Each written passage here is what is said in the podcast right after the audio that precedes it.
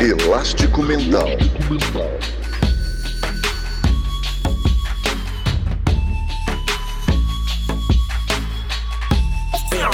Elástico Mental. Olá, seja bem-vindo a mais um episódio do Elástico Mental, o podcast de cultura da família Café Belgrado.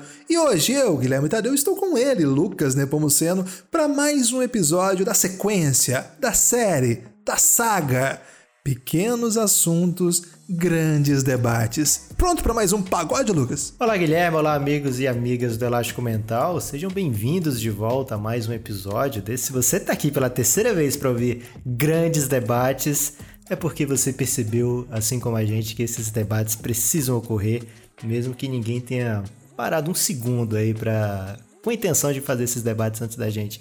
É, então, muito obrigado pela sua audiência, pelo seu retorno ajudem aí a contar para outras pessoas que você acredita que também gostariam de participar desses grandes debates.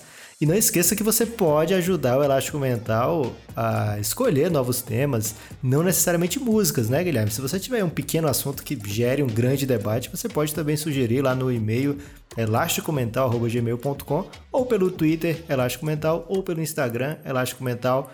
A gente não sugere o Instagram porque a gente é muito intimista lá, né, Guilherme? A gente. É, nem seguidores a gente tem aceitado, né, Lu? Isso, porque a gente não quer muitos seguidores, porque senão a gente vai ficar muito mainstream. Agora, hoje aqui a gente não vai ser nada low profile, né? Não. Hoje é dia de mainstream aqui. Hoje é, hoje não tem nada underground, não. Não que, não que até agora tenha tido muita coisa nesse sentido, né, Lucas? Porque foram canções que tomaram o Brasil. Verdade. Mas que de fato já pertencem mais hoje a um passado remoto da música brasileira. Lucas, é, a canção de hoje escolhida é uma canção de uma banda mineira. E quando fala banda mineira, Lucas, as pessoas já pensam imediatamente neles. J Quest. Não, não, não. Skank, Guilherme. É Skank primeiro. Mas J Quest vem logo na sequência, Lucas. Então, estamos aqui para falar de J Quest. E que na verdade no começo nem era J Quest, né? Era J Quest. Depois tiveram que mudar para J Quest. É, não vamos entrar no histórico da banda porque não temos tempo para isso, mas Lucas, quando pensa em J Quest, você pensa imediatamente no seu Mega Thunder Blaster. Como é que é a expressão que você gosta, que os americanos usam muito? É Uber Duper. É, eu, eu tava pensando em outra, mas eu- pode ser essa aí. É, essa aí me lembra um pouco o Fred Flintstone. Lucas, todos pensam na canção Fácil. É impossível não pensar nessa canção. É, e tem do vento também, né, Guilherme? O vento traz você de novo. Poderia até um dia a gente fazer também, não sei. Mas fácil tá lá, realmente, entre as primeiras lembradas quando você fala de Jota Quest. E Guilherme, quando a gente foi lá nos nossos parceiros, né? Que eles não sabem que são nossos parceiros, mas tem ajudado bastante no maistocadas.mus.br, eu imaginei, vou olhar aqui o Jota Quest fácil deve estar no top 10. Fiquei um pouco surpreso, Guilherme, por encontrar a música Fácil na 47ª posição de 1998. Me parece ter sido mais avassalador do que isso, ou não? Será que ele não foi, não, não teve algum perigo aí? Eu não tô, tô, tô- tô trazendo já é, uma- questões hipotéticas, né? Não tem essa pesquisa ainda e não é o caráter desse programa não ser responsável, mas agora especialmente não tô sendo responsável. Mas quem sabe, Lucas, a canção deve ter pego muitos anos, né? Não foi um ano só. Então toda essa potência se espalhou aí pela década toda, né? Então essa é a minha Verdade. hipótese, porque Fácil é uma canção que imagino que o nosso amigo ouvinte nesse momento já tá cantando ela na cabeça. Ah, com certeza. E também era um ano ainda muito forte do, do pagode barra então a gente vai ter lá o Araqueto no terceiro lugar, com Liberar Geral, o Só Pra Contrariar com Mineirinho em nono, Quando é Amor também do SPC, o SPC aí nessa época fazia mais sucesso no pagode, né? Depois ficou mais conhecido aí por bloquear contas brasileiras. Vai ter Araqueto, vai ter Catinguelê, vai ter muita, muito pagode lá no começo. Inclusive, a gente não falou nem um pagode ainda nessa série pagode, hein, Guilherme? Que Mas tem na lista, tem pedidos já, ouvintes entraram em contato pedindo. Pagode e axé ainda não entraram na lista, né? Em geral, o pop rock até agora tem sido predominante, mas muito em breve vai ter também. Mandem aí elásticomental.gmail, que estamos adorando as sugestões que estão chegando. Muitas serão acatadas, outras não. Mas aí a gente vê lá o, o J Quest com Fácil lá atrás. E acho que não tem outra música de 98 que eu quero falar mais do que eu quero falar sobre Fácil, Guilherme. E antes de, de, de a gente esmiuçar a letra aqui, verso a verso, né? Quase palavra a palavra, eu queria que você me dissesse assim, de maneira geral, o que, que você pensa dessa música Fácil? Lucas, a, a princípio, né, eu sempre me emocionei muito com essa canção, por conta do que o Rogério Flauzino falou, né? Um dos, dos compositores. É uma canção feita em casa, né, Lucas? Com o irmão, né? O Wilson Sideral. E quando irmãos trabalham juntos, Lucas, saem coisas assim, né? Coisas que entram pra história. É, ele sempre falou assim que o sonho dele era ter uma canção que todos conseguissem tocar no violão e pudessem cantar tranquilamente, sabe?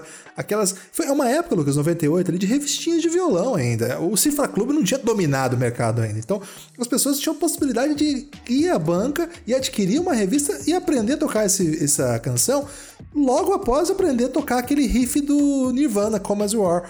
O resto, a partir daí, você estava pronto para tocar fácil. Você aprendia a fazer aquele toquinho inicial da histórica é, canção do Nirvana e na sequência já entrava aí com o J Quest, porque nessa hora, nessa época também, Lucas, o violeiro brasileiro, ele não era tão cult, né? É, não tinha que aprender só a música da banda escandinava, só a canção de uma banda folk do interior da Virgínia. Não, nessa época você podia gostar de Nirvana e J Quest ao mesmo tempo, tava na própria revistinha, né? Você gostava daquela revistinha, né? A revistinha vinha com umas, várias músicas diferentes e você não tinha muita opção, você não podia ir pro Cifra Club procurar todas as músicas do J Quest, né? Exatamente. Então era J Quest, na sequência Nirvana, né? Então essa, essa eu tinha 14 anos na época, né? Era um ávido consumidor dessas revistinhas então, esse é o primeiro contato que eu tenho, né, Lucas? A facilidade que ele oferecia para o, o ouvinte, né? O, o, aquele, aquele amante inicial, assim, do, do, do desse, dessa grande questão que é a música. Agora, Lucas, o que eu jamais poderia imaginar é que havia outra camada nessa canção, né? Isso eu nunca tinha pensado. É, o que eu fico tranquilo, Guilherme, dessa música ter sido escrita em ambiente familiar é porque normalmente quando a música é mais complexa assim é droga, né? É, várias músicas aí você pensa que é uma balada de amor e na verdade é sobre uma droga. Isso a gente fica. É, o Rogerinho já trouxe essa denúncia, né? Não só o Rogerinho, Guilherme. O Rogerinho traz essa denúncia até sobre o ambiente, né? Mas todas as canções do Beatles aí, Guilherme, se você esmiuçar, o pessoal diz que é sobre droga, né? Então, o pessoal fala música, muito disso. É. Quando você tem uma música aí de ambiente familiar, você já fica um pouco mais tranquilo, né? Você e Nirvana, fica... Lucas, já tinha, já, já era um outro passo, né? Já trabalhava até com nome aí de químicos. É que eram até prescritos sobre forte influência de mudar o equilíbrio do cérebro, né? Já é outro patamar.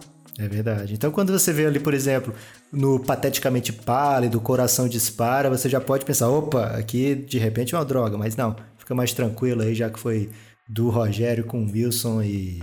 Não dá, não dá pra botar, a mão no fogo, Guilherme, mas fico mais tranquilo de partir desse pressuposto. Então vamos começar, Guilherme, que letra por letra você falou em camadas, eu já fiquei empolgado. Ah, eu tô. Hoje, essa canção ela permitiu estudos, né, Lucas? É. Acho que até mandar um abraço para todos. Nós temos muitos ouvintes que são pós-graduandos ou pós-graduadas já. Fica a sugestão, né, de de repente mais teses de doutorado e de interpretação, sobretudo na área humanas aí, né, quem faz pesquisas históricas, pesquisas do, do interior da canção, da música, ou até mesmo do pensar, né, o pensamento social. Fica a sugestão porque aqui tem muito conteúdo. Eu acho que tem pouco doutorado de J Quest, Guilherme, no Brasil. Tudo é tão bom e azul. E de cara aqui a gente já, já, lembra que o azul, ele traz essa conotação no, no, brasileiro, no português, né? De uma coisa tranquila, né? Enquanto Isso. em inglês, tá blue é quando você tá triste, né? Esse já é um negócio legal que você trouxe, né? É, não tinha pensado nisso do, na... Que, que complexo isso, né? No Brasil, de fato, tudo azul né? é uma, uma expressão, tá tudo azul, tudo azul, tudo bem. Até caiu um pouco em desuso, mas ainda era muito. E no inglês, é, o blue é sinônimo de tristeza, né? Muito interessante, Lucas. Mas... E eu gosto quando o Claudio Bochecha fala, com você tudo fica blue. Aí, como assim, né? O que, que, ele, o que, que ele quis dizer? Lucas, você tá se antecipando a próximos, né? Ok, perdão. Vamos lá, tudo é tão bom e azul e calmo como sempre, até aqui tranquilo, né, Lucas? Assim, Se fosse de 2020, esse verso seria sobre é, uma música sobre privilégio branco, né, Guilherme? Exato, mas não era. Nessa época, infelizmente, o debate não estava colocado ainda. E é uma canção que começa suave, né? Tudo é tão bom, azul e calmo como sempre. É, é, o primeiro verso ele te caminha para essa vibe, né? Que você pegou ali a revistinha, tá fazendo ali o G, né? Que não ah, sol, fala G, tá fazendo esse sonzinho e de repente tá tudo suave, tudo tá tão bom e calmo como sempre. E Lucas, imediatamente no terceiro verso da canção. Primeira pancada, né? Eu não vou nem chamar de punchline, porque isso aqui é um jab perto do que vem a seguir, né? Mas se fosse uma canção corriqueira, era um punchline. Os olhos piscaram de repente. Um sonho. E aí, Lucas, para onde vamos já? A complexidade dessa frase é uma delícia, né? Porque o olho humano, e acho que de diversos animais, ele é feito para piscar de repente, Guilherme. Então, quando os olhos piscaram de repente, pode ser a qualquer momento. Assim, começa assim, tá tudo muito suave, muito tranquilo. Os olhos piscam de repente um sonho. É. Não sei, já abre caminho aqui pra complexidade, né, Lucas? Claro. A gente falou bastante É um sobre isso. sonho no episódio. acordado? É um sonho dormindo? Pois é, do que, que nós estamos falando, né? E deixem aberto, não fecha, né? É só assim, tá tudo muito bom, os olhos piscam, um sonho. Não dá nem pra dizer se interrompeu as coisas que estavam boas, né? Entrou no outro caminho. Não sei. Podemos seguir? Podemos seguir porque já fica aquela ansiedade, né? O que, que vinha a seguir? Porque se as coisas estivessem ruins e aí de repente vem um sonho, aí você fica, poxa, Vanilla Sky de novo, né? Mas não, aqui tá tudo bem e de repente um sonho, né? Esse sonho pode ir pra qualquer lado, Guilherme, até Não, agora. ou, ou o contrário, né? Na verdade, tava tudo bom e azul e calmo como sempre. Aí de repente ele pisca porque ele acordou e percebeu que tava num sonho. Não tá claro. Como a gente sempre fala, né? A gente quer deixar margem pra interpretação, porque o crítico tem que deixar margem pra interpretação, né, Lucas? Não pode ser muito fechado, né? Ok? As coisas são assim quando se está amando. Então isso aí já remete a pessoa a pensar, poxa, é o sonho, é um amor, né? Que não estava preparado e tomou distraído porque agora tá amando. É, mas agora vem pra mim a, a frase central dessa canção. Eu vou deixar você ler então, Guilherme, pra você botar a sua entonação. As bocas não se deixam e o segundo não tem fim. Eu cantei, eu, eu sempre confesso aqui quando eu canto errado, né, Guilherme? E eu cantei por muito tempo aqui, as bocas não se deixam um segundo. E eu pensei que eles iam pra todo lado se beijando, Guilherme. Essa era a minha interpretação por muito tempo. Pois é, falhou. As bocas não se deixam e o segundo não tem fim. Me lembra Dark, né? É, o amor aí sendo um grande buraco negro, né? Para uns o segundo não tem fim, para outros passa muito rápido, né? Comigo o que não tem fim, quando eu falar alguma coisa que não tem fim, é quando eu não tô curtindo, né? Tipo a novela das sete. É aí, mas é por isso que pra mim esse é o ponto central da canção, Lucas. Isso que você não tá entendendo. Ele tava dizendo, né? As coisas quando você tá amando são assim. As bocas não se deixam. E o segundo não tem fim. Lucas, ele não tá, ele não aguenta mais amar. Será que é isso, Guilherme? É essa que eu tava dizendo lá no começo que essa canção enganou a população toda brasileira por anos com camadas de suavidade pra descrever com, com muita força aqui alguém que odeia o amor. Hum, vou- vou- eu não vou comprar imediatamente, tá, Guilherme? Mas eu também não vou aqui. é, eu, eu preciso pensar mais sobre o que você tá me falando aqui. Talvez seja até uma boa a gente combinar teorias antes, porque isso aqui vai mudar completamente o rumo desse podcast, né? Na- na- no verso seguinte você tem a resposta. Pode ser que eu concorde com você eventualmente, mas até esse momento eu sou. Eu me levo a pensar que as pessoas amam de maneira diferente, as pessoas sentem as coisas de maneira diferente, né? Não é porque pra mim o que é bom passa rápido que pro Silderal ali e pro Flauzino é, necess- ou pro eu lírico, né, que não é necessariamente um dos dois, precisa ser igual como acontece, não é a mesma experiência minha, né? Então vou deixar Não, o resto da música me guiar. Ok, mas temos que trabalhar com a realidade, que é o seguinte: o, a questão do tempo é psicológica. Por exemplo, quando você tá. Você precisa fazer uma hora de é, comer chocolate e você tem uma hora de carpir um lote. O tempo passa muito mais rápido quando você está fazendo algo prazeroso. Isso é um, é um dado da realidade. O crítico tem que trabalhar com a realidade também. É um só dado da sua realidade, Guilherme. Não, é um dado básico E da segundo Não- que- A não ser que for um crossfiteiro que gosta Isso que eu de- ia perguntar. de- Pergunte pra, Isso. pra quem faz crossfit o que, que é melhor, carpir o mato ou, ou comer chocolate uma hora? Ok, talvez o exemplo não tenha sido bom, mas pra ele, ainda assim, tá entendendo? Embora. Se fosse o Rock quest- Balboa carpisse o mato por uma hora, Guilherme, ele tava pronto pra ganhar de qualquer nacionalidade. Tem que ver que movimento que faz aquilo, né? O, senhor Miyagi também. Mas vamos lá, Lucas. O verso é o seguinte: Um dia feliz, às vezes, é muito raro. Essa aí vai pro teu lado, Guilherme. Essa aí te ajuda, dizendo, te ajuda na Lucas. sua teoria. É, Eu quero saber até quando é que a licença poética é permitida numa música, né? Porque essa me pega, né? Eu já fiquei assim com os olhos piscaram de repente. Nossa, é. O segundo que não tem fim quando, quando as bocas não se deixam. E agora um dia feliz às vezes é muito. O às vezes é muito raro, né? É, é dupla de verbo, né, Lucas? É um dupla de verbo aí contraditório, né? Porque se às vezes não é muito raro, né? Às vezes é o contrário, não é bem o contrário, mas é um nível diferente de gradação aí, né?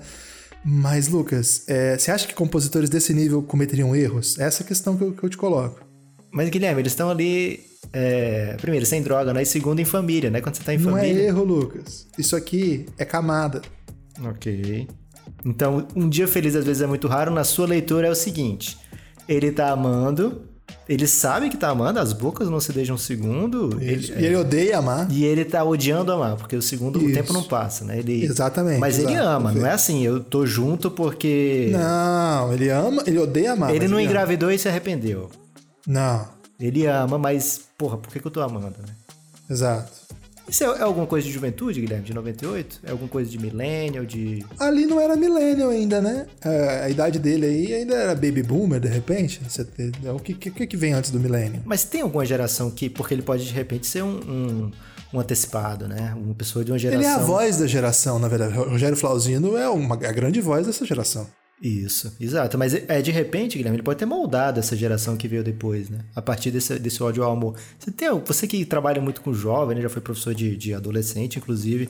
Tem alguma dessas características das pessoas que odeiam amar? Tem um, Lucas, uma turma dessa se, na se, escola? Se, se, se, na verdade as pessoas não odiassem amar, não existiria Twitter, Lucas. O que é o Twitter senão um monte de gente odiando amar coisas? Ok. Guilherme, tá indo mais longe do que eu imaginei aqui. É, então, o fácil, extremamente fácil aqui, já, já fica hipócrita. Aí que ele diz, Lucas, falar é complicado. Quero uma canção. Guilherme, no falar é complicado, quero uma canção, eu fico pensando se ele tá falando de, de, gagos, né? Porque os cantores com gagueira, eles não gaguejam quando eles estão cantando, porque eles não estão usando uma fala autoexpressiva, né? Eles estão reproduzindo algo que já é pré-determinado. O Armandinho, inclusive, que você é muito, muito fã e, e talvez um dia ele... É o Jack Johnson quadro, brasileiro, né? O Jack Johnson brasileiro. Ele pode pintar nesse quadro aqui com destaque, né? Ele é gago, Guilherme, não sei se você sabe disso. Não sabia não, é verdade? É verdade, ele já contou isso, que ele sofria... O, sofria muito na escola, porque quando ele tinha que ler um texto ele gaguejava muito, até o dia que ele passou a ler os textos cantando, Guilherme. E aí ele foi uma grande atração no colégio dele, segundo uma entrevista dele. Então, talvez seja isso que ele está falando aí. Falar é complicado, por isso ele quer uma canção, se expressar através de uma canção que seja fácil. Eu acho que não é isso não, Lucas. Eu acho que de novo você está indo muito para literalidade e está deixando escapar as camadas, né, que essa canção traz, né? Porque ela traz, Lucas, se você notar, essa canção ela é toda permeada de contradições, né? Sim. Ela, ela contradições até com a própria lógica, né? Por exemplo, os olhos piscarem de repente, é, com a própria ideia do às vezes é muito raro, a, o segundo que não tem fim como algo supostamente positivo, né? Então, de novo, né? Ele faz essa transição, né? Falar é complicado, quero uma canção. Só que aí, Lucas, ele continua dizendo o seguinte, né? Fácil, extremamente fácil para você e eu e todo mundo cantar junto. Fácil, extremamente fácil para você e eu e todo mundo cantar junto. Você acha que o refrão então é um, uma cortina de fumaça porque ele quer dizer de verdade? Ele quer, Lucas, mas ele não tem uma canção. Essa que é a questão. Ele não tem uma canção fácil. Ele quer. Tá. Mas ele ainda acha complicado. E por isso que ele está entregando uma das obras mais fechadas que a música brasileira já teve. Porém, essa, esse refrão, ele é dito, se eu não falhei na conta, aqui 800 vezes até o fim da música, Guilherme. Então ele. É não uma... cheguei a fazer o cálculo, não, Lucas, mas eu vou, vou ficar com. Você é contador, né? Então, Isso. É uma necessidade que ele tem de, de, de uma canção fácil, extremamente fácil, para mim, para você e todo mundo cantar junto. Ao repetir isso o tempo todo, ele talvez esteja, e aí eu já tô quase comprando a sua teoria aí, querendo, querendo fazer um, um, distrair o ouvinte, né? Olha, presta atenção aqui no que eu tô dizendo nesse refrão o tempo todo, para você não perceber que eu odeio amar. Eu não sei se é, se é estrategicamente colocado para esconder que a canção é sobre o, o odiar o amor, mas Lucas, certamente pode ter isso sim. Não, não vou comprar porque assim, para mim é mais uma espécie de denúncia que ele tá fazendo. Gente, vocês não estão entendendo. Eu queria essa canção fácil, extremamente fácil para você. E eu e todo mundo canta junto, né? Ele queria que fosse fácil dizer que eu odeio o amor, é isso? É isso. Mas é, mas é difícil. Quem vai falar isso, Lucas? Não, eu sei. Mas ele queria é complicado. isso. Ele queria é que, fosse, que fosse possível dizer isso. Isso, ótimo. Acho que, você, acho que você pegou, Lucas. Acho que teve um momento que você estava na literalidade, mas agora finalmente você chegou no lúdico que essa canção pede. Tudo se torna claro. Não, pera lá, né? Pera lá. Agora, de novo, mais uma punchline. Vamos lá. Tudo se torna claro. É, no começo, Guilherme, era tudo azul, né? Antes do amor era tudo azul. E agora já perdeu a cor, né? Já não Isso. tem mais cor. Já tá transparente. Pateticamente pálido. Transparente e pálido. Exato. O coração dispara se eu vejo o teu carro. Eu sempre pensei nisso rindo, Guilherme, porque eu saía de casa. A minha mãe saía e eu ficava é, sozinho em casa estudando. Minhas irmãs já estavam em idade de faculdade e tal. Eu sou bem mais novo que minhas irmãs todas, que são bem idosas perto de mim. É, então eu ficava em casa e quando minha mãe saía, que eu tava, me via só, eu ia para casa do meu vizinho jogar videogame, né? É... Só que ela voltava no meio da tarde e eu ficava. Eu sempre achei que era para mim essa parte, porque eu ficava pateticamente pálido quando eu ouvia o barulho. Na verdade, não era bem via o carro, né? Eu via. Se eu visse o carro é porque eu já já estava ferrado, que ela chegou antes. É, então, quando eu ouvia o barulho, eu tinha que me apressar, né? E chegar antes dela ali. A gente morava num condomínio de casa. É, mas aí que me, me, incomoda isso, Lucas, você ter contado essa história. Mas é porque, o que eu quis dizer com isso? Eu sempre vi, antes até de você trazer essa teoria, eu sempre vi esse, esse parágrafo como algo assim. Cara, ele não gosta muito de ver o carro. É isso, Lucas. Tá muito claro para mim isso aqui. Eu, Ou seja, o meu subconsciente já isso. topava essa ideia sua, porque eu ouvi é tantas vezes essa música que pelo menos essa parte eu tinha já plena certeza. E o mais complexo é que aqui, Sideral e Flauzino riram da sua cara, Lucas. Porque eles disseram, tudo se torna claro, pateticamente pálido. Tipo, vocês não notaram do que eu tô falando? Vocês realmente estão achando que eu tô falando de amor aqui? Presta atenção no que eu tô falando. Mas ele tá falando de amor, né? Não, sim, mas de, de um amor dócil, assim, de uma canção de pró-amor, né? É, vocês tudo cantando aí apaixonado essa música e olha aqui o é, que eu tô fazendo. E eu tá, tá, pateticamente pálido de tão claro, né? Uma, um pateticamente pálido aqui, eu fico pensando na grandiosidade, né? Que a pessoa encontrou duas palavras com P e quis conectá-las, né, Lucas? Quando o compositor faz isso, ele dá um, dá um up na canção, né? A gente não fala muito assim sobre escolha de palavras, pelo menos não falou até agora, mas pateticamente pálido, certamente isso aqui é isso aqui tá, tá preparado para o sucesso há muito tempo, muito antes até de existir essa canção. O coração dispara se eu vejo o seu carro, tá muito claro, né? É, como é uma canção que odeia o amor, é, ele tá dizendo, evidentemente, que quando vê a pessoa amada, imediatamente né, o coração dispara e negativamente, tá muito claro, porque ele na, na sequência ele diz mais uma vez. Você pode continuar, Lucas? O vamos, vamos, vamos, usar aqui o, o, advogado do diabo, né, Glenn? Certamente tem muito, uma legião de ouvintes aí ouvindo nesse momento que não compraram ainda essa ideia. E estão querendo Será? se questionar. É, mas opa, peraí, eles não vão falar o outro lado? Se fosse assim, olha, eu adoro estar tá amando. Cabe esse verso? Tudo se torna claro, pateticamente pálido, ou seja, é, o tudo se torna claro, não, não, não compro, mas pateticamente pálido também não. Mas o coração dispara se eu vejo o teu carro pode ser uma coisa boa, não pode? Ah, assim, eu acho que ele, ele, o talento dessa dupla, ele dá até margem para isso, para justamente enganar, né, Lucas? Se fosse uma canção obviamente anti-amor, não haveria tanta, tanta obscuridade por trás dessa, dessa elaboração. Então, é evidente que dá sinal para isso, no sentido assim, eu vejo a pessoa e eu fico emocionado, meu coração dispara de alegria, né? Como se fosse assim um, um momento de, de ímpeto. Oh, meu Deus, o carro tá chegando. Mas, de novo, Lucas, o verso seguinte não deixa dúvida. Você pode continuar? A vida é tão simples, mas dá medo de tocar. Guilherme, aí você vai ter que caprichar agora. Porque aqui ele me perdeu completamente. Eu tô muito confuso com esse verso até hoje, né? Mesmo tenha, tenha trazido, assim, é, essa hipótese aqui para comungar com a população, a vida é tão simples, mas dá medo de tocar é, acho que sugere, Lucas, uma percepção assim da própria ideia de se arriscar no amor, entendeu? Então, assim, seria fácil amar, mas eu odeio isso, eu tenho medo disso. E no verso seguinte ele vem e diz por quê, né? As mãos se procuram sós, como a gente mesmo quis. Guilherme, isso vai ter que vender bastante para a população, porque aqui parece claramente que eles estão muito afins um do outro e ficaram de mãos dadas aí o tempo todo. Lucas, aqui, olha só, as mãos querem ficar sós, Lucas. Mas elas se procuram, Guilherme, calma.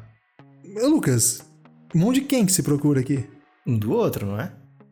Tá claro isso? Leva a entender que sim, Guilherme. Porque ele fala como a gente mesmo quis. A gente quem, Lucas? Porque você, você acha então que os dois que amam, eles odeiam o amor? Porque os dois querem que as mãos se procurem para cada um ficar sozinha? Não, Lucas. Na verdade, o que, eles tão, o que ele está dizendo aqui é. é. que as mãos elas não estão mais é, conjugadas porque eles preferiram assim. Hum... As mãos se procuram, Lucas, porque elas não estão mais juntas. Se não precisar procurar, Lucas. Mão é para encontrar a mão é só pegar na mão, a não ser que esteja escuro. Guilherme, não tem uma versão de leitura desse, dessa letra que, na verdade, ele só queria rimar quis com feliz, ele, porque ele queria muito repetir que um dia feliz às vezes é muito raro? Não. Não. É Sideral e Flauzino fazendo isso, Lucas. Guilherme, esse verso, esses quatro, essas quatro linhas aí. A vida é tão simples, mas dá medo de tocar. Por que, que tem esse mais aí? A vida é tão simples, mas dá medo de tocar. Ou seja, ele não, ele não quer estragar a simplicidade da vida, é isso? É porque, assim, em tese, né, é, a simplicidade da vida encorajaria. Tá, porque ele tá só. Ele tá só, então a vida é simples, ele tem medo de estragar isso com amor. Isso. E aí as mãos se procuram sós como a gente mesmo quis, porque ele tem ainda essa. Poxa, eu tava amando, né? Eu não tava junto por obrigação, mas eu odeio o amor. Então, as mãos se procuram sós porque eles não estão juntos, porque quiseram, porque eles não querem estragar uma vida que é tão simples, é isso? Muito simples. Lucas, rapidamente você captou, né? Porque esse verso, ele dá a impressão assim, as mãos se procuram sós. Esse verso aqui é mais complexo do que parece, Lucas. Não tá claro, você tem que defender muito rigor aqui para dizer que tá claro que é um casal que tá no escuro e não encontra as mãos. Porque mãos não precisa se procurar, Lucas. Tá claro para você que as mãos se procuram só só porque estão é, tentando pegar na mão e não encontraram? Guilherme, quando você dirige, você está aprendendo a dirigir, você, tem, você pensa, né? Opa, agora eu vou passar a primeira marcha, agora o carro está pedindo a segunda marcha, agora eu vou frear. Você pensa nessas coisas, né? Agora eu tenho que ligar a seta que eu vou dobrar à esquerda. Mas quando já passa um tempo, já tem aquele conforto, você sai da sua casa para o seu trabalho e você nem percebe, você nem lembra de nada no caminho, né? Você vem cantando uma música. Geralmente é essa, né? Provavelmente é essa. É, e você não percebe que chegou, né? Então, o, o que tá aqui, que eu sempre li assim, como o que tava aparente, né?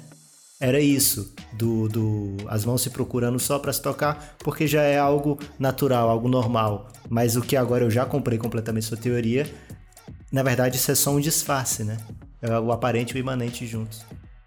Lucas, as mãos se procuram porque estão sós. Essa que é a chave da questão, né? É, como, é uma, como é uma canção de quem odeia o amor, é uma canção de bom, não estou mais com a amada, se ela chega, se o carro chegar perto, é, ele me assusta, e a gente escolheu isso, né? Gente, e, e, geralmente, Lucas, quem diz que escolheu, escolheu sozinho, né? Mas coloca outra pessoa junto. É, tem tem esse, essa, essa, falha no eu lírico aqui, né?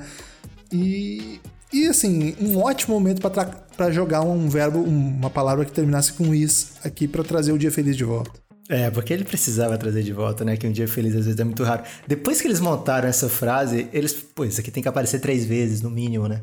Um dia feliz às vezes é muito raro. É...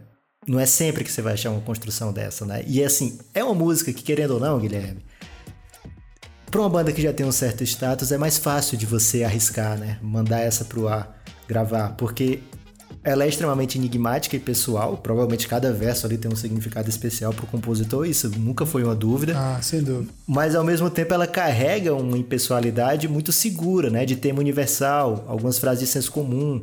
É, é. Alguns... Palavras vagas, né? É, que você engana, você engana o país inteiro, né? Para cantar de uma maneira, olha só que, que música fácil para você cantar aí sobre o amor, né? Todo mundo canta junto, né? É, um, todo mundo vai dar as, as mãos se procurando só para fazer uma grande corrente aí ao redor dessa música.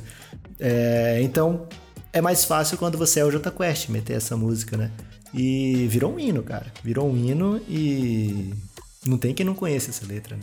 Sabe o que é muito confuso, Lucas? É um hino, mas é um hino do quê?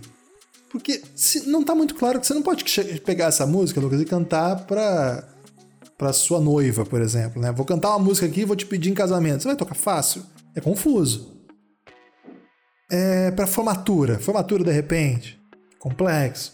Por quê, Lucas? Porque essa canção tem tantas camadas, porque as pessoas ouvem, se identificam, se emocionam, né? Quem não, nunca se emocionou é, cantando J Quest e ainda mais naquela voz do Rogério Flauzino.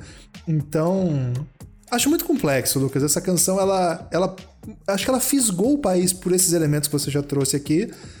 Mas, sobretudo, Lucas, ela dialogou com o subconsciente de todas as pessoas que já sofreram do medo de amar e que não querem mais amar e por isso hoje estão no Twitter reclamando da vida. É a precursora do Twitter, né? Então, essa música. Mas, Guilherme, nem toda música que é um hino, ela precisa ser uma música de casamento, uma música de conquista, uma música de formatura.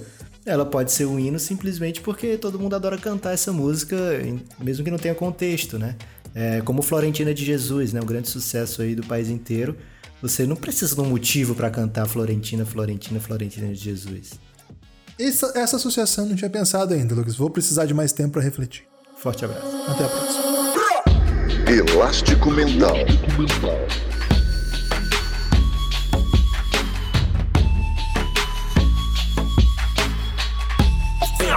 Elástico Mental.